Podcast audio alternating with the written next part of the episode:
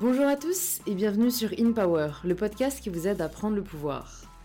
Aujourd'hui sur In Power, on inaugure les épisodes à distance, étant donné qu'en cette situation particulière, euh, je peux plus rencontrer mes invités. Mais on ne se laisse pas abattre et je souhaite vraiment pouvoir continuer à vous proposer des témoignages inspirants qui sont, je pense, plus que jamais nécessaires. On inaugure cette série d'épisodes avec Martin Petit, un jeune entrepreneur et créateur de contenu de 28 ans que vous connaissez peut-être sur Instagram sous le nom de El Marticino. Martin a commencé à partager sur les réseaux à la suite de son accident, survenu en août 2017, qui l'a rendu tétraplégique.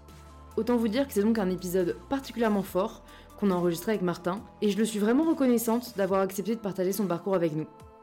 Comment se reconstruire après un accident, comment essayer de trouver un sens à sa vie et de se rendre utile, c'est ce qui porte Martin au quotidien et ce dans quoi il puise toute sa détermination. Si l'épisode vous plaît, vous pouvez vous abonner directement au podcast sur l'application que vous êtes en train d'utiliser pour recevoir les prochains épisodes.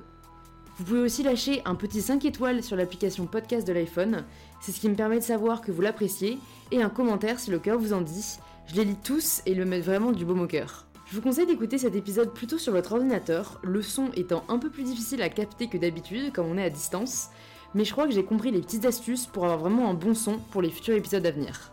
Et je suis ravie de vous inviter maintenant à rejoindre ma conversation avec Martin. Bon bah écoute, bonjour Martin. Salut Louise. Bienvenue sur InPower pour ce premier épisode à distance, vu que la situation ne euh, me permet plus euh, de te rencontrer euh, en vrai. On a, on a fait comme on a pu. Mais dans tous les cas, alors moi en plus c'est marrant parce que j'avais vu que tu avais fait, je crois, une émission avec, enfin une vidéo avec Justine Hutto.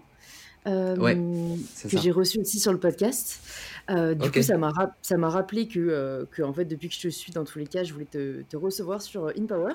Donc, est-ce que pour toutes les personnes qui nous écoutent, tu peux te présenter de la façon dont tu le souhaites?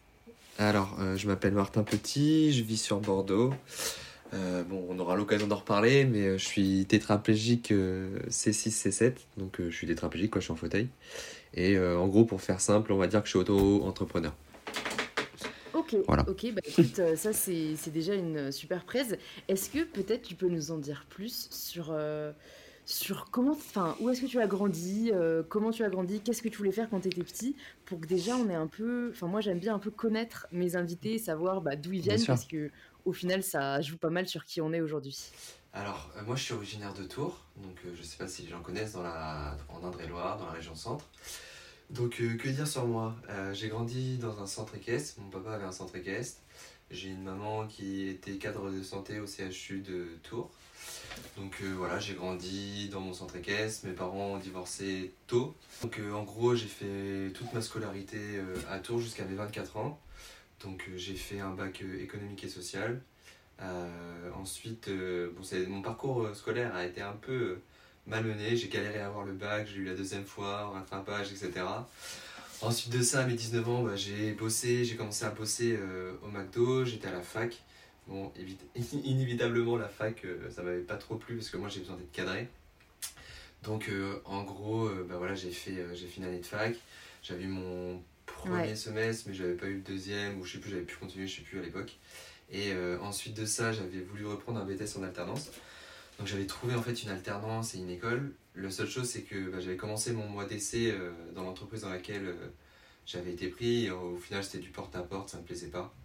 Donc j'ai arrêté. Donc toute cette année-là j'ai bossé, j'ai fait pas mal de petits boulots, de l'intérim. Euh, j'ai bossé à Leclerc Drive et tout. C'était une année un petit peu compliquée parce que bon bah voilà j'avais 20, 21 ans. Tu, tu te dis ouais qu'est-ce que je vais faire de ma vie et tout. J'étais un peu perdu. Et, et à partir de ce moment-là j'avais repris un... Enfin l'année d'après j'avais repris un BTS euh, dans une école privée, parce qu'évidemment, avec les dossiers que j'avais, j'étais pas du tout accepté dans le public. Et euh, du coup, j'ai repris un BTS en alternance dans une école privée sur Tours. Euh, j'avais, pour faire simple, fait une alternance chez Darty. Et là, je me suis pas mal révélé parce que ça s'est très très bien passé au niveau de mon BTS. J'avais des profs vraiment que moi j'ai appréciés et qui ont été vraiment présents dans, dans ma vie au-delà du, du, scolaire. Tu vois, j'ai des profs que j'ai une prof voilà, que j'ai eu au téléphone à plusieurs reprises parce que j'avais des petits soucis à droite à gauche et, et elle prenait le temps de m'écouter. Et, et, du coup, le fait qu'elle ait pris le temps de m'écouter, bah, ça me donnait euh, aussi envie de redonner Tu vois, moi je suis quelqu'un qui fonctionne beaucoup à l'affectif. Et genre, si tu me donnes, bah, j'ai envie de te prouver les choses, j'ai envie de te donner les choses, j'ai envie de te. Donc voilà, ça s'est super bien passé. Donc j'ai eu mon BTS euh, avec des très très bonnes notes et tout, ce qui n'avait jamais été le cas jusqu'avant. Donc euh, voilà. Donc bon, bah, c'était cool parce que ça a été un regain de confiance en soi. Ouais. Et est-ce que avant que tu nous révèles la suite, est-ce que tu peux nous dire du coup pourquoi est-ce que tu pourquoi est-ce que tu penses qu'avant c'était c'était pas le cas et tu t'épanouissais pas en cours?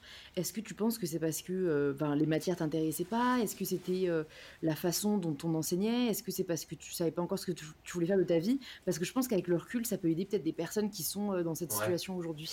Alors je pense que déjà il y avait un problème de maturité, même si je pense que j'ai été vite mature sur plein de points. Sur celui-là, le plan scolaire, je sais pas, je me, je me retrouvais pas je me retrouvais pas, je sais pas. En gros, il y avait des profs qui m'intéressaient pas, donc euh, je m'intéressais pas à leurs cours. Et c'est un peu ce que je te disais, moi je fonctionnais à l'affectif, donc les matières où j'ai un peu mieux réussi, c'était les matières où voilà, j'avais une affinité avec les profs. Après, euh, après, après j'étais aussi un feignant, hein. j'étais, j'étais jeune, je savais pas trop quoi faire, comme tu, tu, viens de me poser la question. Je préférais jouer à la console que, que, que de travailler mes cours. Et puis ouais, je, mm. m'ennuie. Bah c'est une vraie réalité. Hein. Si les cours euh, sont pas captivants, euh, c'est dur d'avoir l'intérêt euh, de suivre de manière assidue. Et puis, après, et puis après, tu vois, c'est ça. Genre, je te parlais de maturité. Je me suis peut-être plus révélé aussi en BTS parce que voilà, j'avais l'âge que j'avais. J'ai galéré pendant deux ans. Donc peut-être tu t'es dit à un moment donné, bah faut aussi, faut aussi mettre un petit peu du tien. Et au final, je me suis rendu compte que en faisant quelques petites choses, tu pouvais, tu pouvais tu pouvais améliorer euh, ce que le système scolaire avant attend de toi. Moi, j'étais pas très scolaire. Hein. Mm. Mais par contre, tu vois, genre, euh, en BTS, bah, je, me suis, je me mettais tout le temps devant. Euh, je faisais, tu vois, j'écoutais vraiment les cours. Et je les travaillais pas forcément beaucoup à la maison. Mais juste le fait, en fait, d'être assidu en cours et d'écouter davantage et, et de te mettre devant, en fait, te mettre un petit peu une rigueur, bah, ça m'a pas mal aidé, tu vois, genre, à ce niveau-là. Et puis bon, après, la rigueur, bon, on aura aussi l'occasion d'en reparler, je pense, mais je, fais, euh, je faisais beaucoup, beaucoup, beaucoup, beaucoup de sport. Et du coup, euh, à cette période-là, en fait, en parallèle, je commençais la muscu. Et en fait, la musculation m'a vraiment apporté. Euh, enfin, je me suis révélé dans, dans, la musculation parce que bah ouais, c'était une rigueur que je pouvais aussi appliquer dans, dans le champ professionnel, dans le champ scolaire. Et, et puis voilà, dans le champ nutritionnel. Et en gros, toutes ces choses-là ont fait que bah, j'ai pris confiance en moi, que que, que, je me suis dit bah, je suis capable d'eux. Et du coup bah, c'est comme ça qu'à force à mesure euh, enfin au fur et à mesure j'ai pu euh, pu m'améliorer. Donc après ça euh, j'ai fait mon ETS que j'ai eu avec des bonnes notes donc j'étais très satisfait de mon ETS j'ai fait une licence pareil en alternance à Tours en responsable du développement commercial. C'était un petit peu la suite logique de mon BTS MUC donc management des unités commerciales. Et pareil j'avais vu que j'avais je pense, donner satisfaction euh, chez Darty. Il m'avait pris en, alternance euh, en licence. Donc euh, j'ai fait ma troisième année, et puis après, bon, j'en ai eu marre du, du commerce. Enfin, j'aimais ça, hein. mais j'aspirais à autre chose. Donc je savais pas trop quoi faire. Je sais que j'adorais le sport. Il y avait des choses dans le marketing qui me plaisaient, et du coup, j'ai testé. Enfin, j'ai passé les concours de l'IAE, donc pour enfin, le score IAE. En fait, c'est un score que tu passes sur plusieurs matières. Euh, je crois qu'il y avait culture G, français, euh, anglais et maths. Je sais plus exactement. Et en gros, euh, donc faut passer un, un, concours qui te donne un score et ce score, plus il est élevé, plus tu as des chances d'être pris dans le master que tu veux, dans l'école que tu veux. Et donc, et donc à l'époque, j'avais rencontré quelqu'un qui était sur Cannes. Et donc je regardais, je regardais un petit peu ce qui se faisait du côté de Nice en termes de master à l'IAE et il y avait management du sport. Donc là, je me suis dit, bon, bah, les gars, c'est pour moi ça, donc euh, j'ai passé mes concours. Euh, bon, pour la petite histoire, j'ai vu un, score qui était pas dégueulasse. J'ai vu, je sais plus, je crois 227 sur 400, donc euh, quand tu passes les 200, apparemment, c'est pas mal. Et pour la petite histoire, j'avais pas été accepté en master. En fait, j'avais fait tout le dossier correctement, etc. Il m'avait pas accepté, donc j'avais pas lâché le morceau. J'avais, j'avais appelé le directeur du master que, avec qui je m'étais déjà entretenu plusieurs fois. Et donc, je lui ai demandé, voilà, je comprenais pas pourquoi pourquoi euh, bah, j'avais pas été pris, dans la mesure où j'avais un score qui était pas bien, que, que moi c'était vraiment ce à quoi j'aspirais, etc. Et en fait, il m'avait reproché que.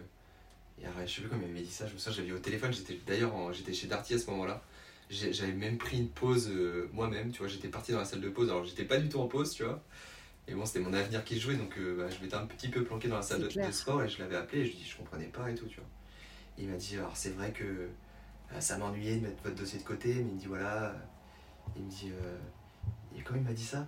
Il m'a dit, en gros, ce qu'il me reprochait, c'est que j'avais pas fait des choses en lien avec le sport avant. Et je lui dis, écoutez, c'était un monsieur, monsieur Huron. Je lui dis, écoutez, monsieur Huron, je dis, je dis, euh, j'ai galéré toute ma vie euh, dans, dans, ma scolarité. Euh, j'ai fait le nécessaire en fait pour reprendre mon BTS en alternance qui était dans une école privée, donc c'était payant. Donc je lui ai dit, moi, c'était j'ai pris un petit peu l'alternance qui s'est offerte à moi, c'était Darty. Bon, j'ai eu de la chance que ça s'est très bien passé à Darty, que c'était une très bonne école. Et je lui ai dit, moi, j'avais pas les moyens de m'offrir un BTS, enfin, j'étais pas accepté dans le public, j'avais pas les moyens de payer un BTS en, enfin tu vois, dans, dans, le privé, parce que je sais plus, c'était peut-être 4000 euros l'année quand même, tu vois. Et euh, mes parents n'avaient pas les moyens de, de, m'offrir euh, ces études-là. Donc, euh, donc du coup, je lui dis, bah voilà, moi j'ai dû faire de l'alternance pour arriver à des objectifs. Et progressivement, bah voilà, moi j'ai appris à me connaître et j'allais vers les choses pour lesquelles j'avais de l'affinité. Et je lui dis, bah voilà, ce master me plaît beaucoup. Et, et donc du coup, c'est vrai que bah, je suis très déçu et tout. Et là, il me dit, ah, il me dit, je comprends et tout. Il me dit, bon, il me dit le mieux, il me dit c'est que, que vous venez me voir à, Nice et on en discute et tout. Euh, quand est-ce que vous êtes disponible Et je dis, bah écoutez, euh, moi je travaille donc ça va être galère. Mais je dis, écoutez, euh, je m'organise et je viens la semaine prochaine. Et je sais plus, je l'avais eu le, peut-être le jeudi ou vendredi. Et le mercredi ou le jeudi de la, semaine d'après, j'avais pris un avion à cheval sur. Enfin, j'avais pris un avion la veille. J'étais revenu le lendemain juste pour aller faire mon, mon truc. Et du coup, il m'a accepté en master. Et du coup, bah, j'ai fait mon master Alice. Ok, ok. Alors attends, attends. Déjà, on va s'arrêter là parce qu'en vrai, c'est une super belle leçon de vie, je trouve. Euh, que, non, mais moi, j'adore cette mentalité de faut pas s'arrêter à un an. En fait, c'est là où on voit au final un peu euh, la, force euh, et la puissance de juste le fait qu'on soit sûr que c'est ce qu'on veut faire et qu'on va pas se laisser abattre euh, alors que on pourrait se dire bah écoutez il m'a refusé il m'a refusé donc c'est la vie et on passe à autre chose.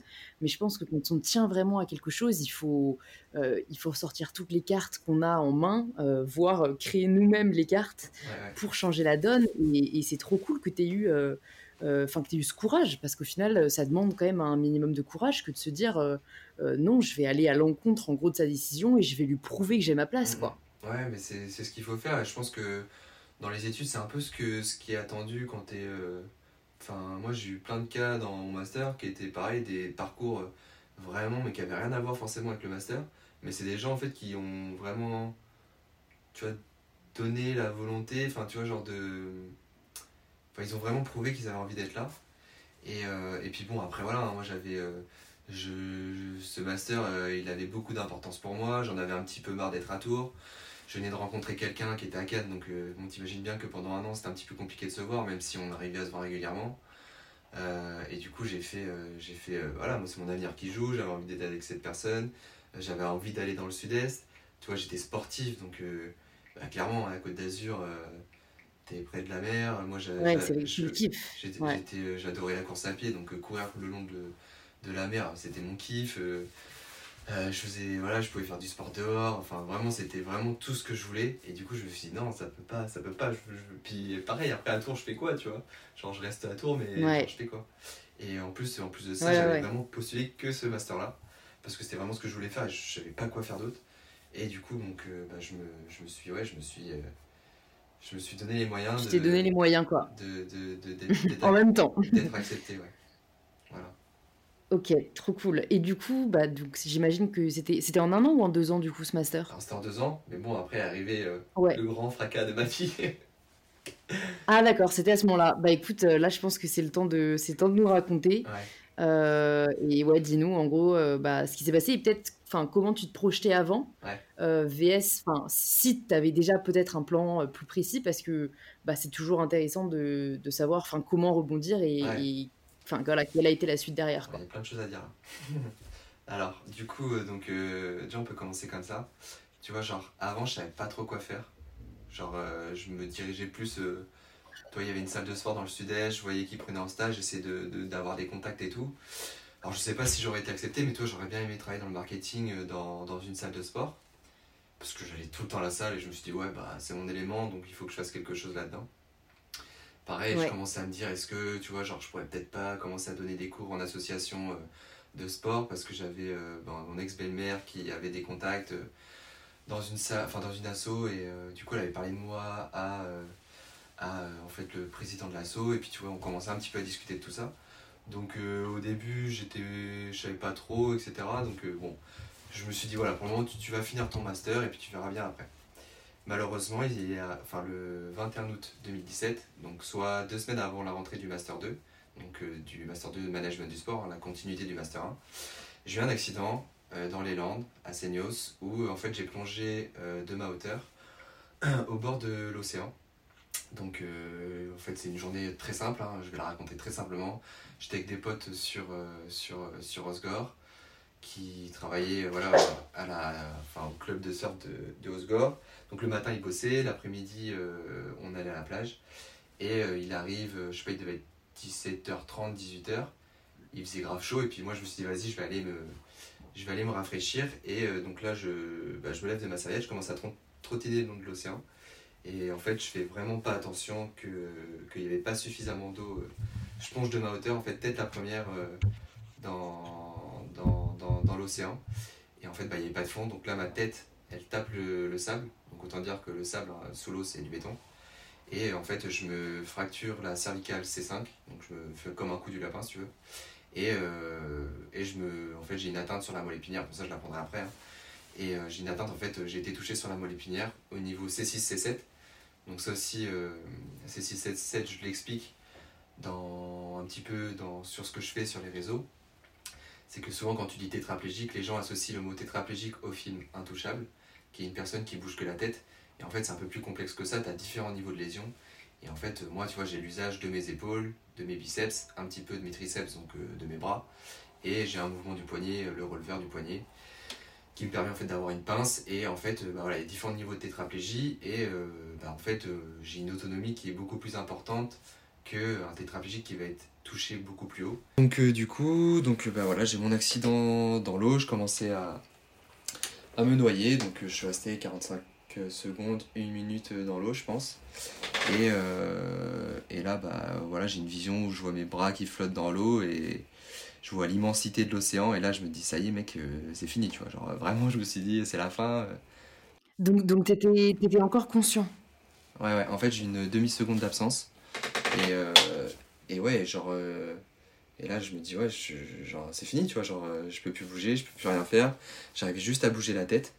Alors, parce que tu vois, genre, pareil, j'arrive pas à me souvenir, vraiment pas, euh, de savoir si j'arrivais à bouger les bras à cette époque-là, pas à ce moment-là. Ouais. Et du coup, donc là, je commence à me noyer et je me souviens que j'essayais de sortir la tête hors de l'eau. Et tu vois, genre, je voulais sortir le mot qui me venait le plus. Enfin, qui- que je pouvais sortir le plus rapidement. Et tu vois, j'ai le souvenir que, euh, que quand j'étais dans l'eau, euh, tu vois, le mot au secours, c'était en deux mots. Et help, c'était en un mot. Et en fait, dès que j'arrivais Ouais. à sortir la tête hors de l'eau, je criais de toutes mes forces help. Sauf que, bon, j'apprendrai plus tard que mon pote, en fait, il m'a jamais entendu. Je pensais qu'il m'avait entendu. Et en fait, non, j'ai un pote qui a eu le bon réflexe, il a vu qu'il y avait un truc qui allait pas. Et euh, Il- il- en fait, du coup, ils te voyaient, ils étaient sur la plage et ils te voyaient encore bah, heureusement... Mais en fait, heureusement, il était avec sa copine sur euh, la serviette. Et heureusement, il faisait pas une autre activité ou autre chose, quoi. Parce que sinon, je suis Ouais. pas sûr que je serais là pour en parler. Et du Ouais. coup, euh, lui, je sais plus, euh, il était avec sa copine. Donc, c'est Sharon et Costa. Et genre, euh, Sharon, je crois, a dit à Costa, elle lui dit, mais Martin, il fait quoi dans l'eau? T'as vu, c'est bizarre, il est dans l'eau, je sais pas trop quoi. C'est, il me l'a il me l'a raconté a posteriori. Ou attends. Non, c'est Costa qui demande à Sharon, ouais, Martin, il est. T'as vu, il est dans l'eau, je sais pas quoi. Et puis Sharon a dit, ouais, bon, tranquille, euh, il doit faire comme les surfeurs, il se laisse porter dans l'eau et tout, tu vois. Et Costa, il dit, il se lève de sa serviette, et en fait, il est venu me chercher dans l'eau. Et en fait, il me tire de l'eau, là, il commence à m'allonger sur la plage, on se prend une vague dans la gueule. Et, euh, et après, il me dit, qu'est-ce qui se passe, qu'est-ce qui se passe, tu vois. Parce qu'il voyait que, bah, genre, je répondais pas, tu vois. Enfin, j'avais juste la parole, et du coup, je lui dis, ouais, je sens plus mes jambes et tout. Puis là, je commence à péter un plomb. Ouais. Donc on m'all- on m'allonge le long de enfin, sur le sable. Là, au même moment, t'as un...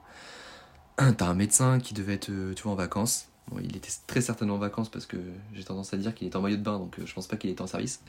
Et euh, du coup, il était, euh, bah, il était en vacances et du coup, bah, il commence à, à me toucher les jambes. Il me dit là, je te pince ou je te, ou je te touche. Et là, je lui dis, enfin, j'arrivais, je, je sentais qu'il me touchait et j'arrivais pas à faire la distinction.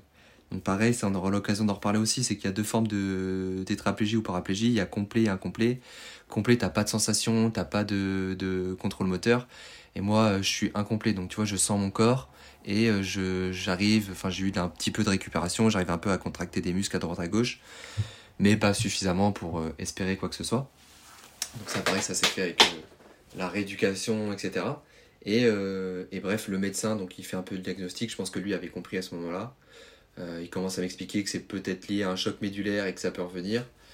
Et euh, bah moi, c'est ce que j'espérais, hein. forcément à ce moment-là. Ouais, j'imagine. Et puis, et, et, puis bon, bah là, en fait, il y a les secours qui arrivent, il y a l'hélicoptère qui atterrit sur la plage.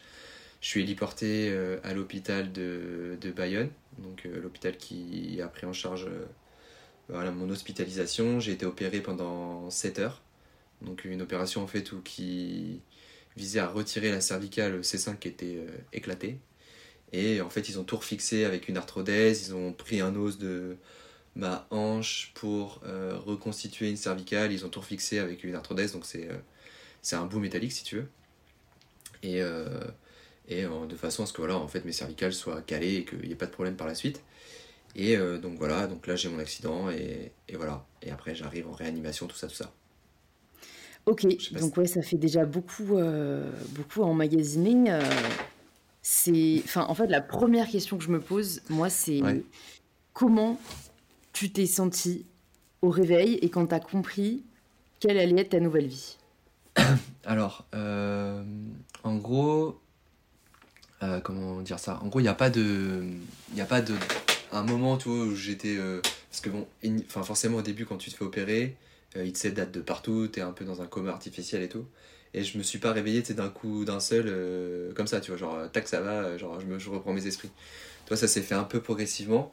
Donc tu sais c'est encore un peu j'ai des c'est un peu flou tu vois à ce moment là par contre ouais je, le souvenir que j'ai moi quand je me réveille parce que apparemment tu vois genre ma famille et tout était venue au début j'étais conscient sans être conscience que moi je m'en souviens pas. Donc je leur répondais apparemment je leur disais bonjour et puis je sais plus ce que je faisais mais par contre, moi, le souvenir que j'ai le plus clair, c'est dans la nuit, en fait, genre, je sais pas, il doit être 4h du matin. Et, euh, et dans la nuit, en fait, je vois qu'il y a une... Il y a une... Comment on appelle ça? Ah, le bouton rouge, là. Il y a une sonnette. Il y avait une sonnette, en fait, de... de bah, tu sais, pour appeler le personnel. Donc je pense que j'avais très vite compris que ce, ce bouton rouge pouvait m'amener un être humain dans ma chambre. Donc en gros, j'ai appuyé sur le bouton parce que bah, je comprenais pas où j'étais. Et genre, euh, bah, j'avais. Tu sais, je comprenais pas, j'étais intubé de partout. Forcément, plus conscient de mon intubation, c'est un truc qui est horrible. Et euh, Parce que c'est un, un, respirateur, ça t'écrase la gorge, tu peux pas parler, c'est un, une machine qui te fait respirer, t'es branché de partout, tu vois des fils partout, tu te dis mais qu'est-ce qui se passe, tu vois? Et en fait, euh, j'avais besoin d'une présence humaine, donc j'ai appelé le mec.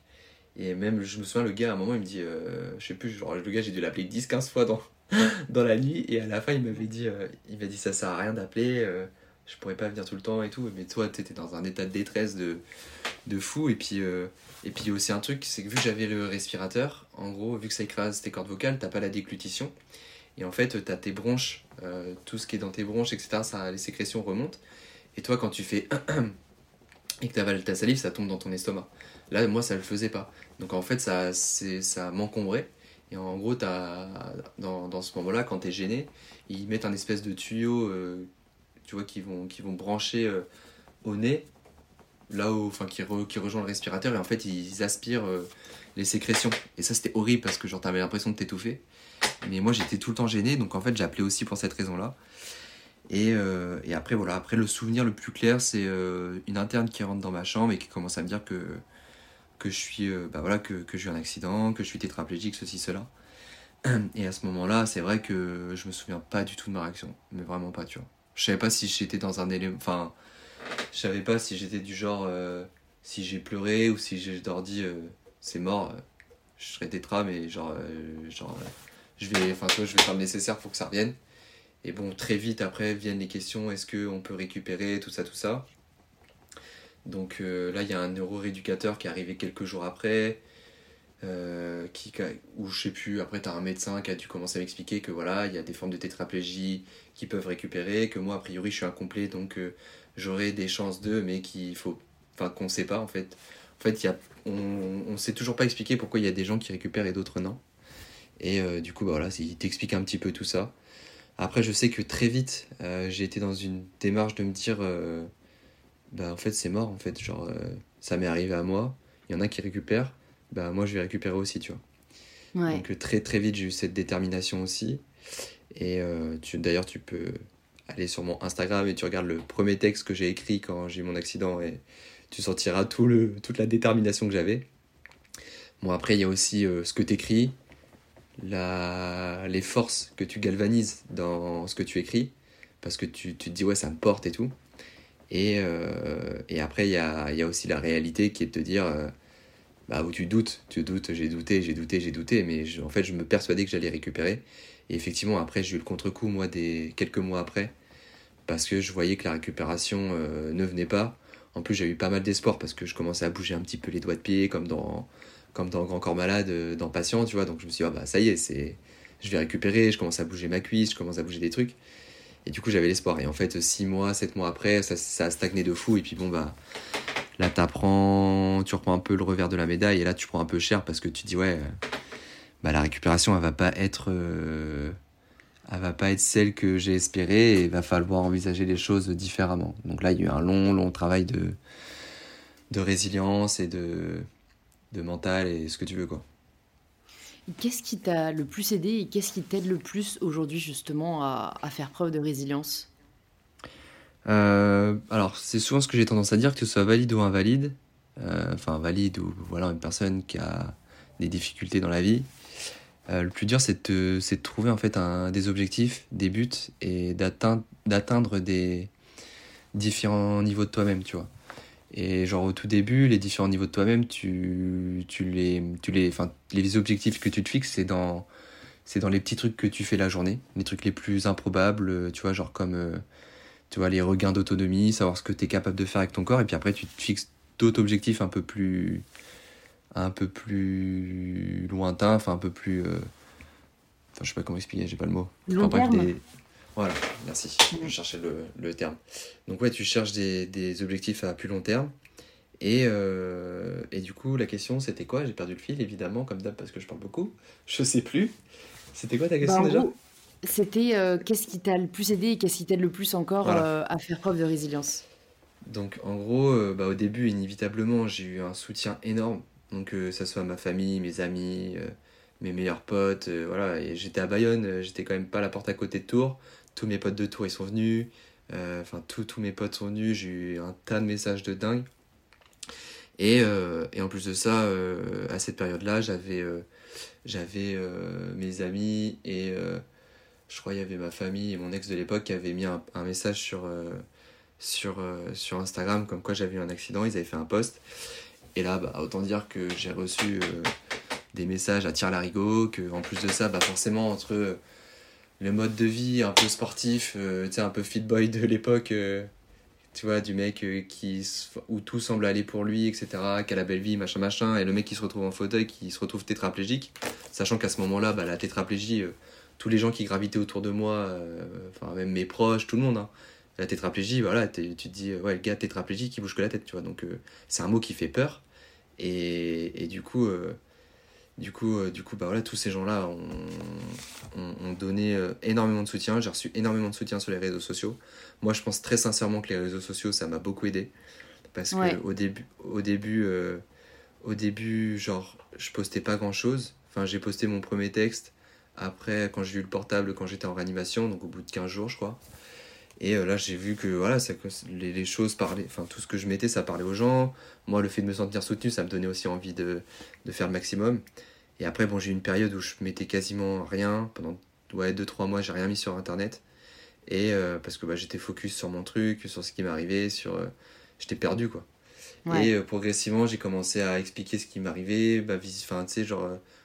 en fait, dans, mon, compte Instagram, tu peux vraiment voir les phases de, colère, les phases de, tristesse, les phases de tout ça. Parce que, bah ouais, ça me faisait du bien d'écrire. je suis quelqu'un qui aime bien écrire. Et, et ouais, j'écrivais sur ce qui m'était arrivé. Et au final, bah, tu de plus en plus de gens qui ont commencé à, à lire ce que je mettais, à me soutenir. J'ai commencé à être euh, relayé par des gros gros comptes et tout. Donc forcément, bah, ça, ouais, ça t'aide, ça te fait du bien. Et puis, au-delà de ça, tu es enfermé dans un centre de rééducation, t'as pas trop de liens sociaux avec les gens, tu es enfermé dans ton quotidien, qui est un quotidien que tu découvres avec euh, bah voilà, de la rééducation, dans un milieu hospitalier, euh, avec des gens qui, qui viennent d'avoir des accidents de vie de, de ouf, tu vois tout, tu vois des amputés, tu vois des grands brûlés, tu vois de tout. Enfin, tu vois, genre, t'as 25 ans, tu, tu te dis où t'atterris, tu vois. Ouais, et, ouais. euh, et du coup, bah, forcément, ça te permet un peu de t'évader, ça te permet un peu de, de parler à des gens et, et de te reconstruire. Et du coup, euh, tu vois, là, pour répondre à ta question, je pense que les réseaux sociaux m'ont énormément aidé. Euh, mes proches, ma famille, enfin voilà, mes potes et tout m'ont énormément aidé aussi. Moi, j'ai perdu personne dans mon accident, j'ai eu cette chance-là. hein. Après, je pense que c'est aussi ce que tu dégages et c'est un peu ce que tu es avec les gens. hein. Si... Moi, je pars du principe que déjà, de, dans toute ma vie, enfin, depuis que je suis. Depuis que j'ai compris ça, alors je pourrais pas te dire quand est-ce que j'ai compris ça, mais j'ai toujours été respectueux, j'ai toujours été bienveillant, j'ai toujours essayé de comprendre les gens. Et j'ai toujours semé des choses en fait dans. Enfin, toi, j'ai toujours voulu qu'on ait une bonne image de moi. Et en fait, euh, j'ai toujours semé mes graines. Et en fait, je pense que si j'ai eu tout ce soutien là aussi, je pense que c'est pas lié forcément au hasard, tu vois, parce que bah, les gens ils m'appréciaient pour ce que j'étais. Et du coup bah ça a touché les gens. Et du coup bah les gens m'ont aidé quoi. Donc euh, bah c'est cool quoi. Je m'en plains pas évidemment Ouais, donc ouais, euh, non, bien sûr, mais t'as, t'as raison. C'est, enfin, je connais des, des personnes qui, qui ont perdu des proches, euh, enfin, dans des périodes difficiles, et, euh, et c'est vrai que c'est une vraie chance de, de- d'être entouré parce que c'est clairement pas euh, évident à surmonter. Et euh, pour finir, juste du coup, pour, euh, pour tes études, j'imagine que tu as dû les mettre entre parenthèses. Est-ce que, enfin, tu ouais as quand même essayé de, de, je sais pas, de terminer une certaine euh, à distance, ou je sais pas si tu mettre ça en place, ou si, enfin, si toi en tout cas tu préférais te concentrer sur la suite, et si, et si tu as tout de suite en gros pensé à bah, qu'est-ce que je vais faire maintenant et, et, et quel, quel sera l'après? Alors c'est vraiment pas la question que tu te poses au début. Même si au tout début de mon accident je me souviens enfin c'est ce qu'on m'a raconté c'est que j'étais là à dire euh, les gars j'ai ma rentrée dans deux semaines euh, c'est mort. Faut que faut que vous me répariez. Je dis moi je peux pas louper ma rentrée tu vois. Et apparemment j'arrêtais pas de répéter ça je sais plus sur la table d'opération ou ou dans tu vois sur le chemin des urgences ou je sais plus. Donc c'est assez rigolo parce que moi, genre, euh, genre je viens d'avoir un accident grave, bon, forcément, tu réalises pas. Et du coup, toi, t'es là à te dire, ouais, mais faut que je fasse ma rentrée en fait, je peux pas, c'est mort. Genre, euh, Ouais, ouais. j'ai j'ai un, master à finir et puis on m'explique que bah, ça va pas se passer comme ça, que d'abord il y a la rééducation et après on verra la suite. Et, euh, et effectivement, donc bah, j'ai dû mettre en stand-by mon, mon, mon master 2 en, en management du sport à Nice. Euh, sachant que j'ai fait. euh, j'étais à l'hôpital à Bayonne. Après, j'étais dans un centre de rééducation pendant deux mois à Cambo-les-Bains. Euh, et en fait, à la base, je devais aller dans le Var. Parce que pour la petite histoire, je devais rejoindre euh, mon ex de l'époque qui habitait euh, du côté de, Cannes. Et du coup, en gros, je devais aller dans ce centre de rééducation là. Sauf que, sauf que, sauf que, sauf que, on s'est séparés quelques mois après. Et du coup, je me suis retrouvé bah, un peu perdu parce que j'avais fait toutes les démarches pour aller dans le Var, qui était le département à côté des Alpes-Maritimes, parce qu'il y avait un très bon centre de rééducation là-bas. Ça me permettait de me rapprocher d'elle. Et pour moi, c'était euh, la seule chose qui restait de ma vie d'avant, tu vois. Et, euh, et du coup, euh, bah, ça s'est pas fait parce que voilà, on s'est séparés. Et là, en fait, on m'a proposé d'aller à la Tour de Gassy, qui est un, un centre de rééducation à Bordeaux. Et j'étais complètement perdu, donc j'ai dit, écoutez, je suis ce qu'on me dit de faire. Et puis voilà, donc en gros, j'ai fait ma rééducation à Bordeaux, donc à, à côté de Bordeaux, à Bruges. Et j'ai fait ma rééducation, donc voilà, ça a duré en gros, euh, toute l'hospitalisation, elle a duré 11 mois. Et ensuite de ça, au bout de quelques mois après mon accident, tu vois, quand j'ai eu la phase de, de la plus compliquée pour moi, et je me suis dit, bon, bah, faut quand même que je fasse quelque chose. euh, Qu'est-ce que je fais, tu vois? Et du coup, je regarde, euh, je regarde l'IAE, Bordeaux. Je vois qu'il y a un master en marketing. J'ai dit, bon, vas-y, tu tentes, tu verras bien. Je dis, tente. Et donc, je fais, je sais plus, je fais, je fais ma lettre de motive. euh, Tu sais, j'avais récupéré un petit peu la pince, donc j'arrivais à tenir mon stylo, tu vois. J'ai écrit une lettre de motivation en une heure et demie quand j'en aurais mis euh, 10 minutes avant, tu vois. Tu vois, j'étais j'étais déjà déterminé et du coup, j'ai j'ai envoyé ma lettre, j'ai fait tout le dossier, machin. Je me souviens, j'arrive au- à l'entretien. Il commence à me donner un papier avec un crayon. Je lui dis, ah, ça va être compliqué pour noter toutes mes, toutes, toutes mes idées, tu vois. Mais parce que, bah ouais, on n'était pas préparé. Et puis, j'avais pas pu dire que j'étais en fauteuil et tout. Et puis, je l'avais pas forcément dit. euh, Je l'avais pas en fait, je l'avais glissé très subtilement dans ma lettre de motivation. Ouais. Et, euh, et puis, euh, parce que je voulais pas que ça soit ça qui fasse. Enfin, je voulais pas que ça soit l'élément qui. Qui influe Qui- leur décision, quoi.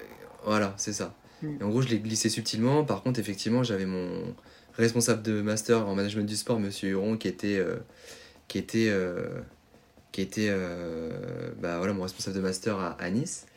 Et je me souviens lui demandé est-ce que vous pourriez faire une lettre de recommandation et tout. Il m'a fait une lettre de ouf. Et donc, du coup, je pense que ça a joué énormément. Et ça a joué parce que même à l'entretien, il m'a dit ouais, bah, ça m'a beaucoup touché la lettre que, que ce monsieur m'a écrit parce que bon, c'est son confrère de Bordeaux, tu vois. Et donc, euh, j'ai été accepté. Donc, euh, voilà, j'ai fait un master en marketing à Bordeaux à la fin de, euh, de ma rééducation. Donc, ça a été cool parce que j'ai pu prétendre un logement universitaire dans lequel je suis toujours. Mais tu vois, je devais avoir mon appart le 26 mars, mais avec le confinement, j'ai pas pu emménager, forcément. Donc, ça me fait un peu chier, tu vois, ce que je suis obligé d'attendre. Et du coup, euh, du coup donc voilà, donc là je suis dans cet appartement-là depuis un an et demi, un peu, un peu plus d'un an et demi. Et euh, du coup, voilà, bah, j'ai fait mon master en marketing sur Bordeaux euh, pour plusieurs raisons. C'est un truc dont j'ai jamais parlé, donc c'est un peu une exclue, tu vois. C'est que j'ai euh, eu, mon- eu mon premier semestre, j'ai eu mon premier semestre, j'ai eu mon deuxième semestre, enfin j'avais toutes les notes, sauf que j'ai pas rendu mon mémoire pour plusieurs raisons. Bon, j'ai pas forcément envie de les évoquer là, parce que voilà. Mais en gros, j'ai pas, pas rendu mon mémoire. On m'a proposé le redoublement. Et pour repasser un mémoire, il fallait refaire un stage de 6 mois et tout. Voilà, j'ai, là j'ai 28 ans. Je me suis dit maintenant, euh, moi j'ai envie, de, j'ai envie d'avancer dans la vie. J'ai pas envie de rester toute ma vie dans les études, dans les stages. Je sais à peu près ce que je veux faire. Je sais un petit. Je fais, enfin, tu vois, tout à l'heure, je te disais, euh, depuis que j'ai mon accident, je sais plus où je vais que, que avant. Avant, je savais pas trop. Et maintenant, tu vois, avec tout ce qui se passe, tout ce que je fais, tous les gens que je rencontre, je sais qu'il y a des choses à faire dans plein de domaines, notamment dans le domaine du handicap. Mais voilà, je sais que le fait de m'investir dans ce domaine-là, ça va. Voilà, hein, tu connais, tu es sur les réseaux aussi, ça peut apporter plein d'opportunités. Et voilà, j'ai fait un peu de marketing. Après, le marketing, pour moi, c'est plus une question de bon sens que, euh, que d'avoir des diplômes. Donc c'est pour ça que je me suis dit, est-ce que, est-ce que le diplôme va vraiment me servir? Je suis pas sûr. Et du coup, j'avais pas envie de me prendre la tête à refaire un mémoire, un ceci, un cela.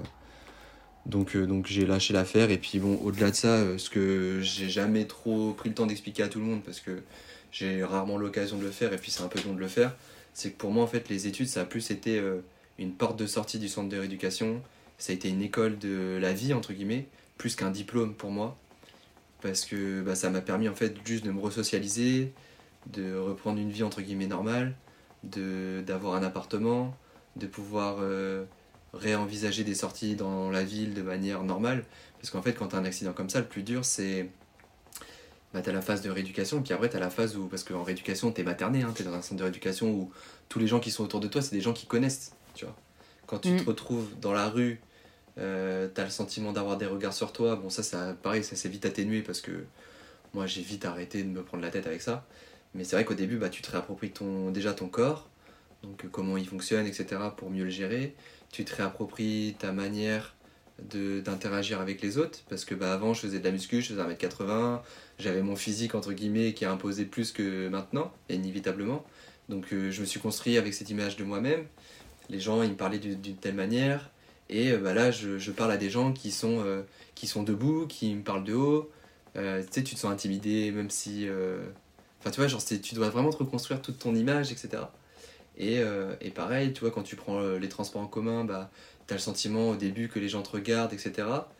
Bon, maintenant, j'y prête plus du tout attention. Et du coup, vu que j'y prête plus attention, j'ai plus le sentiment qu'on me regarde parce que pour moi, c'est juste que je roule euh, au lieu de marcher, tu vois.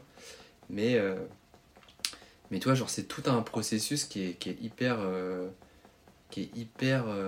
ouais, c'est, ça met du temps, tu vois. Genre, ça met du temps, c'est compliqué parce que ça peut être dur pour certains psychologiquement. Moi, je pense que j'ai la chance que ça m'est arrivé à un âge où j'avais une certaine maturité, où j'avais déjà fait un peu mes armes dans, sur le plan professionnel, sur, le plan, sur plusieurs plans personnels, etc. Donc j'étais un peu armé et du coup, bon, bah, voilà, j'ai mis un peu les outils que j'avais en ma possession euh, au profit de cette nouvelle phase de ma vie, tu vois. Et, euh, et puis, puis voilà. Ok, ok. Bah écoute, il y a aussi euh, un sujet que je voulais aborder avec toi parce que quand on te suit sur Instagram, on voit que tu es aussi le cofondateur de Bootleg. Ouais. Euh, est-ce que tu peux nous dire ce que c'est, quand est-ce que tu l'as créé et, et ouais, euh, co- enfin, comment l'idée t'est venue et, euh, et ce que tu imagines pour la suite? Alors, c'est très simple. En fait, euh, quand j'étais chez Darty, euh, je faisais souvent partie. Bon, on avait des, des, des challenges et tout. Donc, fallait te, tu sais, t'avais des items où fallait te vendre le plus de ci, de ça, de machin, des garanties, des assurances, euh, des abonnements de téléphone, des abonnements internet. Et, euh, et ce- tous ces items-là te mettaient dans un tableau euh, de, de, enfin, un tableau des meilleurs vendeurs de la région. Et donc souvent je faisais partie des meilleurs vendeurs de la région parce que bah pareil, je me rendais compte que je pouvais être très bon, tu vois. Sans forcément être en faire trop. Parce qu'en fait, à partir du moment où tu as compris la mécanique, tu as compris comment les gens ils interagissent avec toi, tu as compris comment parler avec eux et tout, genre euh, tu, enfin, tu peux devenir. C'est facile en fait d'être un vendeur. Enfin après c'est facile. ouais. Je sais pas. Après je pense que c'est aussi un peu inné, tu vois. C'est du, c'est pour moi c'est comme le marketing, c'est du bon sens, tu vois. Faut que Mhm. tu donnes ce que et en bref, en gros, parce qu'on va parler de bootleg, en gros, euh, je faisais souvent partie des meilleurs vendeurs. Et à l'époque, j'avais euh, un autre vendeur de, du Darty de, de l'autre côté de la Loire. Parce que moi j'étais à Tournord et lui était à Tour-Sud, qui était, fa- faisait partie aussi des meilleurs vendeurs. Et en fait, Geoffrey, c'était un mec euh, bah, que, que, je, que je voyais, tu vois, qui, qui était tout le temps là en train de, de bad sur des trucs et tout. Je me dis, putain, mais lui, il est trop fort et tout. Et en plus, ça faisait pas longtemps qu'il était arrivé chez Darty. Et je sais plus, en fait, j'ai eu l'occasion d'aller le voir une fois parce que je devais aller récupérer un truc à, à Tour Sud, au Darty, et on a commencé à discuter, et puis bon, on avait pas mal accroché. Et puis bref, on s'était vu de temps en temps à, euh, Tours quand on sortait, machin. Et bref, bah, après, moi j'étais parti à Nice faire mes études, euh, j'ai eu mon accident, tout ça, tout ça. Et, euh, et en fait, je me souviens, Geoffrey, euh, quand je suis sorti du centre de l'éducation, il vient me voir, euh, il me propose d'aller boire un verre, et il commence à me parler qu'il a un projet de. euh, du- d'une appli, machin et tout. Et en fait, il me parle de bootleg. Et là, je me dis, putain, mec, ton idée, elle est trop bien, tu vois. Et, et du coup, je sais plus, à ce moment-là, on rentre chez moi, il me raccompagne chez moi, on commence à discuter, je sais plus, je crois le soir, on mange ensemble. Et là, je dis, mais, mais du coup, est-ce que vous chercheriez, enfin, tu recherches pas quelqu'un pour, pour bootleg, tu vois, genre des associés et tout, pour investir et tout. Il me dit, bah, si et tout. euh, Enfin, il me dit pourquoi et tout, tu serais prêt à mettre combien, machin et tout. Bref, on discute. Et, euh, et en fait, l'idée à la base, elle est surtout née de Geoffrey, où typiquement on a pris, on a pris une idée qui, avait lieu aux États-Unis, mais nous, on voulait euh, proposer une application encore mieux faite, enfin mieux réfléchie, etc. Donc on a proposé cette application, donc bon, je la fais très courte. En gros, c'est une application maintenant où on a un abonnement gratuit qui donne droit à un verre acheté égal à un verre offert dans des établissements partenaires. Donc ça va du verre d'alcool au soft, au café, au chocolat, euh, au thé, euh, euh, voilà. Et on a plusieurs établissements partenaires. On est sur Bordeaux, Toulouse, Tours, Le Mans et Montpellier. Et pareil, là on a fait un, on est en train de réfléchir en cette période de confinement sur savoir ce qui marche le mieux parce que bon, on s'adapte aussi à la cible. Et, et en fait, bah voilà, ça je l'ai créé en parallèle de mes études avec lui, avec les compétences qu'a Geoffrey, avec les compétences qu'a David qui est notre autre euh, associé qui lui gère beaucoup plus la partie administrative. Toi, c'est un chef d'entreprise de, enfin, toi, c'est un gérant de plusieurs établissements sur Bordeaux. Enfin, tu vois, le gars, il connaît tout ce qui est compta, etc. Donc, euh, bon, c'est un très très bon élément. Geoffrey, il est très bon commercial. Et puis, bon, bah après, moi, j'essaie de jouer de mon réseau, jouer un peu de ma visibilité sur les réseaux aussi. Et, euh, et voilà, donc ça, en fait, on a, on a créé tout ça en parallèle de euh, quand je suis sorti du centre de l'éducation. Et, et voilà, en gros, on a créé ce truc-là, quoi. Donc euh, voilà, ça, bah ça ouais, fait un, cool. ça, ça- ça fait un an que, qu'on, qu'on est sorti. Et là, je te dis, euh, on est en train de revoir avec la période de confinement comment on peut re- améliorer l'offre, qu'est-ce, quelle est l'offre qui marche le mieux. Et puis euh, voilà, comment, quel, quel service euh, on peut proposer au mieux. Et, et on essaye de, de revoir tout ça pour que, pour que ça plaise au maximum et qu'on puisse espérer en faire quelque chose. Quoi. Et du coup, comment est-ce que tu euh, répartis ton temps aujourd'hui? Enfin, bon, pas en cette période de confinement, vu que c'est clairement particulier, Ouais. mais, euh, mais sinon, le reste de l'année, entre euh, bah, tes, voilà, ta création de contenu, entre le temps dédié à, à Bootleg, peut-être à d'autres Mm. activités, comment est-ce que tu Mm, mm. t'organises un peu au quotidien? Bah alors, moi j'ai l'avantage, c'est que vu que je suis, vu que je suis un peu, enfin, je suis à mon compte, tu vois, genre je fais vraiment comme je l'entends, donc je m'organise vraiment comme je veux. les garçons, ils m'ont jamais saoulé. euh, tu vois, genre, il y a des périodes où je vais plus m'investir et il y a des périodes où, où chacun est un peu dans son truc et, euh, et voilà, on laisse un peu couler. Et euh, tu vois, ils m'ont jamais saoulé en me disant, bah t'en fais pas assez à ce moment-là ou ceci ou cela. Donc après, mon temps, je l'organise vraiment comme je veux. Après, par rapport à mes créations de contenu, je vais être très honnête. hein, genre, moi, je suis pas là à me dire, faut que je poste tous les jours, à telle heure et tout. Genre, moi, je poste vraiment au feeling. Genre, des fois, je peux poster à 8h du matin, des fois à minuit, des fois à 16h, des fois à midi. Enfin, je suis pas là, tu vois, parce que. le nombre. Moi, j'ai une phrase d'une abonnée qui m'a dit une fois, je trouve qu'elle est très très juste. Il me disait. euh, Enfin, moi, je vais pas expliquer pourquoi on a parlé, mais bref, euh, un, feeling qui a bien passé. Et en gros, euh, si je vais dire pourquoi, allez. en, gros, en gros, elle avait son mari qui avait des problèmes de. qui avait une maladie ou une pathologie quelconque, je sais plus laquelle exactement. T'as une personne qui me suivait, son mari avait la même pathologie que la personne qui m'avait écrit. Et en fait, tu vois, genre les deux personnes ont commencé à discuter. Et la personne qui m'avait écrit initialement m'a dit euh, Merci Martin, parce que du coup, bah, je me rends compte que bah, des réponses à laquelle j'avais pas de questions parce que c'était tout récent pour eux, bah, j'ai eu, j'ai eu, des- j'ai eu des réponses. Et en plus de ça, bah, il y a des trucs qui sont, euh, qui sont, euh, qui, qui sont positifs pour la suite parce qu'apparemment, voilà, ils auraient trouvé ça, ça, ça. Et la personne qui, qui avait vu ça dans ma story avait contacté l'autre personne pour, euh, pour discuter. Et puis, bref, j'ai juste fait de la mise en relation. Et, et tu vois, pour moi, c'est ça les réseaux c'est de la mise en relation pour euh, des choses qui ont du sens. Donc, c'est un petit peu. euh, bon, tu vois, genre, je te suis depuis pas très longtemps, mais euh, c'est un peu ce que tu fais toi par rapport à, à plein de causes diverses et variées dans, bah, dans tout ce que tu proposes. Et moi, pour moi, les réseaux sociaux ils doivent servir à ça, tu vois. Hmm. Et, et du coup, donc, il s'est passé ça. Et bref, cette personne, pour revenir à, la phrase qu'elle m'a dit, euh, elle m'a dit euh, Tu sais, Martin, ce qui compte, c'est pas le nombre de likes, c'est pas le nombre de commentaires, c'est pas le nombre de partages, c'est pas le nombre d'abonnés. Elle m'a dit Ce qui compte, c'est ce qui reste dans la tête des gens. Et en fait, à partir de ce moment-là, parce que oui, en fait, tu vois, j'ai eu cette pression de me dire euh, Ouais, j'ai moins d'engagement et tout. Et puis, on a vu, l'algorithme, il a grave changé. Genre, avant, je tapais du 8000 likes sur mes photos si je mettais une photo de mes pieds en mettant un texte. Maintenant, si je tape 3000, 4000, je suis content, tu vois. Donc, euh, je sais pas comment l'expliquer. Et puis, j'ai arrêté de me mettre la pression à partir du moment où elle m'a dit cette phrase. Parce que je me suis dit, ouais, en fait, elle a raison, tu vois. Ça sert à quoi de se prendre la tête? Ce qui compte, c'est vraiment les gens qui, ont la même volonté que toi. Alors, après, oui, c'est du travail de communiquer parce que il faut à la fois trouver un équilibre entre euh, se préserver sa vie privée, dire les choses, en dire aussi, parce que les gens, c'est aussi, ils veulent savoir un petit peu savoir comment tu t'es construit, donc euh, ça les intéresse. Tu vois, en fait, pour le moment, c'est plus des étapes à franchir. Et euh, tu vois, là, bah, effectivement, je pense que quand j'aurai euh, mon appartement, je vais pouvoir vraiment être beaucoup plus organisé sur le temps que je vais allouer à chaque tâche, sur ce que je vais faire. Moi, j'ai envie de reprendre aussi le sport que j'ai pas eu l'occasion de reprendre depuis euh, mon accident. Et tu vois, j'ai envie de me dire, bah voilà, je fais ça à tel moment. Tu vois, pareil, j'avais créé ma chaîne YouTube il y a un an à peu près, je crois. Et bah pareil, tu vois, j'ai envie de me dire, bah j'ai envie de faire une vidéo toutes les semaines ou toutes les deux semaines, créer du contenu, faire des choses. Et euh, je sais que tout ça, en fait, ça, ça t'ouvre des portes, ça t'ouvre des opportunités. Et tu vois, quand on parlait de, de donner du sens à ta vie et d'objectifs, moi, je redonne du sens à ma vie dans le fait de me sentir utile. Là où en réanimation, ma première pensée, c'était de me dire, euh, bah je sers plus rien à la société, tu vois Hmm. parce que je suis capable de rien.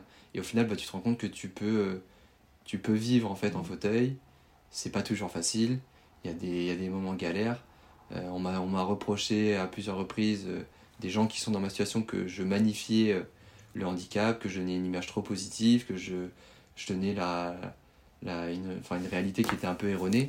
Sauf que c'est aussi tout le travail de communication, comme ce que je disais tout à l'heure. Euh, le plus dur, c'est de bien communiquer. Et je pense que moi, j'essaye à la fois de me préserver parce que j'ai pas envie de dire toutes mes galères, parce que te dire que tu te chies dessus ou que tu te pisses dessus, euh, je pense pas que ça fasse avancer le débat.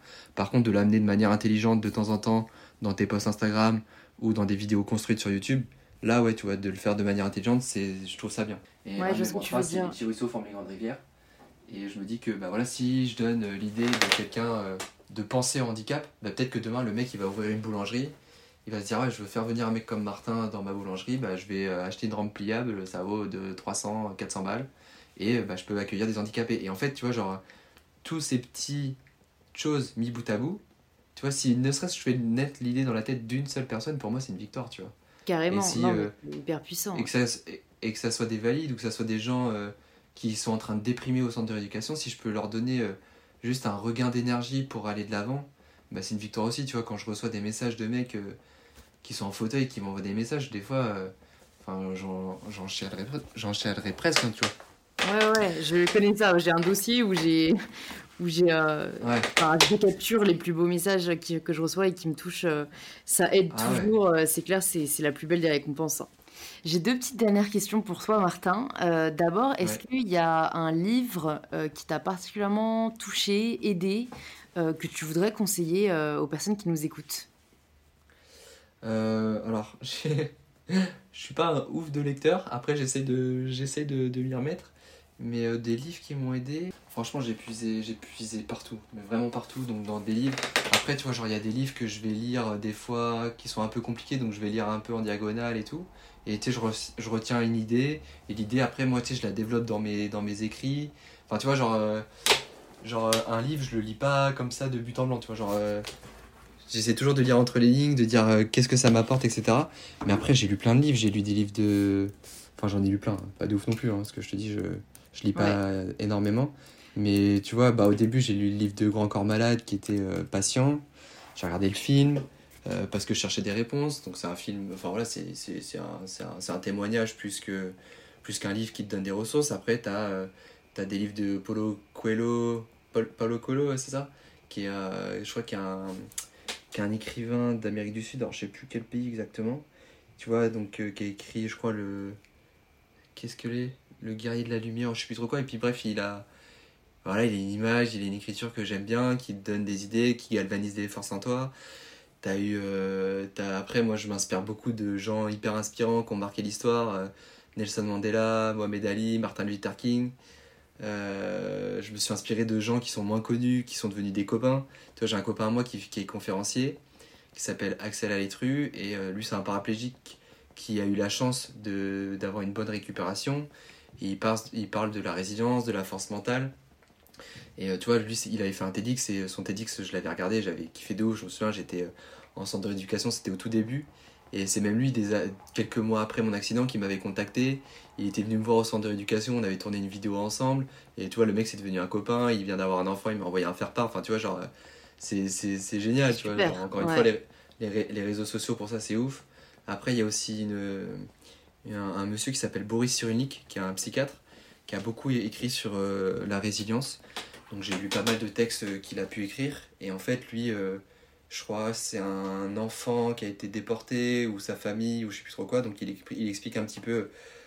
Il a, il a dégrossi toutes ces, toutes ces choses liées au traumatisme. Et bah, lui, pareil, ça ça ça m'a pas mal aidé.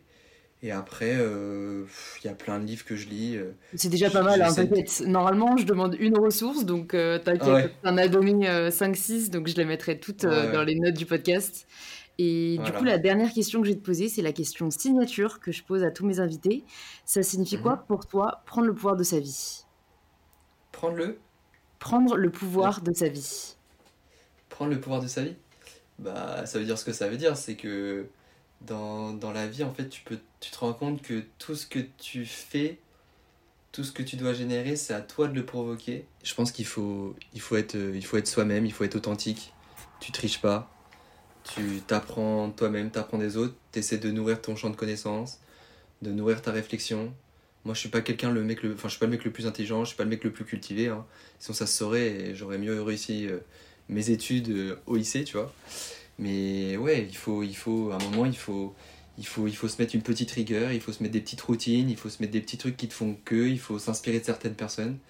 Et, euh, et tout ça fait que. Et après, moi, il y a un mot que j'utilise beaucoup aussi, c'est être proactif dans sa vie, c'est-à-dire que Ouais. les, les choses, elles viennent pas à toi comme ça. C'est pas le fruit du hasard. C'est, c'est, c'est à toi de provoquer les choses, c'est à toi de. Enfin, tu vois, genre quand on me propose d'aller faire une interview, un machin, un truc, bah des fois c'est compliqué pour moi d'y aller. C'est beaucoup d'organisation en plus en fauteuil parce que voilà, il faut que je m'organise pour dormir à l'hôtel, pour ceci, les soins infirmiers, il faut que j'appelle euh, 50 euh, cabinets euh, libéraux pour savoir s'il y en a une qui peut venir le matin et tout. Enfin, toi, c'est, des trucs compliqués. Et euh, pour aller genre faire un- une conférence à Paris ou un machin, mais je me dis, vas-y, t'y vas et tu verras bien. Et même si, tu vois, genre, des fois, parler devant des gens, je suis pas hyper à l'aise, et bah, j'apprends à me dire, même si je suis pas à l'aise, j'y vais, tu vois. Parce que j'ai besoin de me faire violence, j'ai besoin d'apprendre de. Pourquoi, pourquoi j'arrive pas à parler devant les gens, tu sais, j'ai besoin de savoir pourquoi, j'ai besoin de comprendre pourquoi j'y arrive pas, pourquoi j'y arrive mieux, et en fait, bah, toute ta vie, c'est ça en fait. Tu travailles tout le temps sur toi-même. Et, euh, et voilà, donc pour, pour, pour, moi, prendre le pouvoir de sa vie, c'est être proactif et, et provoquer les choses. Tout Trop simplement. cool. Trop cool. Bah, merci beaucoup Martin euh, d'être venu sur InPower. Euh, ça m'a fait très plaisir, Avec plaisir. de- d'en savoir plus sur toi et sur euh, ton histoire. C'est, euh, je pense, euh, ça va inspirer beaucoup de personnes. Je mettrai dans les notes du podcast tous tes réseaux où on peut te retrouver. Et, Yes. et merci encore et j'espère à très vite. Merci Louise. Salut. Merci beaucoup de vous être joint à nous pour cette conversation avec Martin. Si elle vous a plu, vous pouvez nous le faire savoir en partageant un post ou une story en nous taguant arrobase elmartitsino et mybetterself pour qu'on puisse le voir et échanger avec vous. Vous pouvez aussi envoyer l'épisode à des amis qu'il pourrait inspirer et je vous remercie sincèrement d'avoir écouté l'épisode jusqu'au bout, on voit qui sont les vrais. Je vous embrasse fort, prenez soin de vous et on se retrouve la semaine prochaine pour un tout nouvel épisode d'InPower.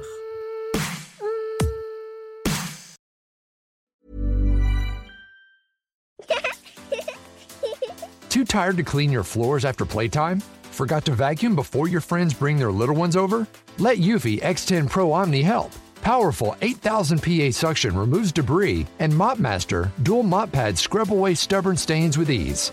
Save time and keep your floors cleaner. Want to know more? Go to eufy.com, that's EUFY.com, and discover X10 Pro Omni, the best in class all in one robot vacuum for only $799.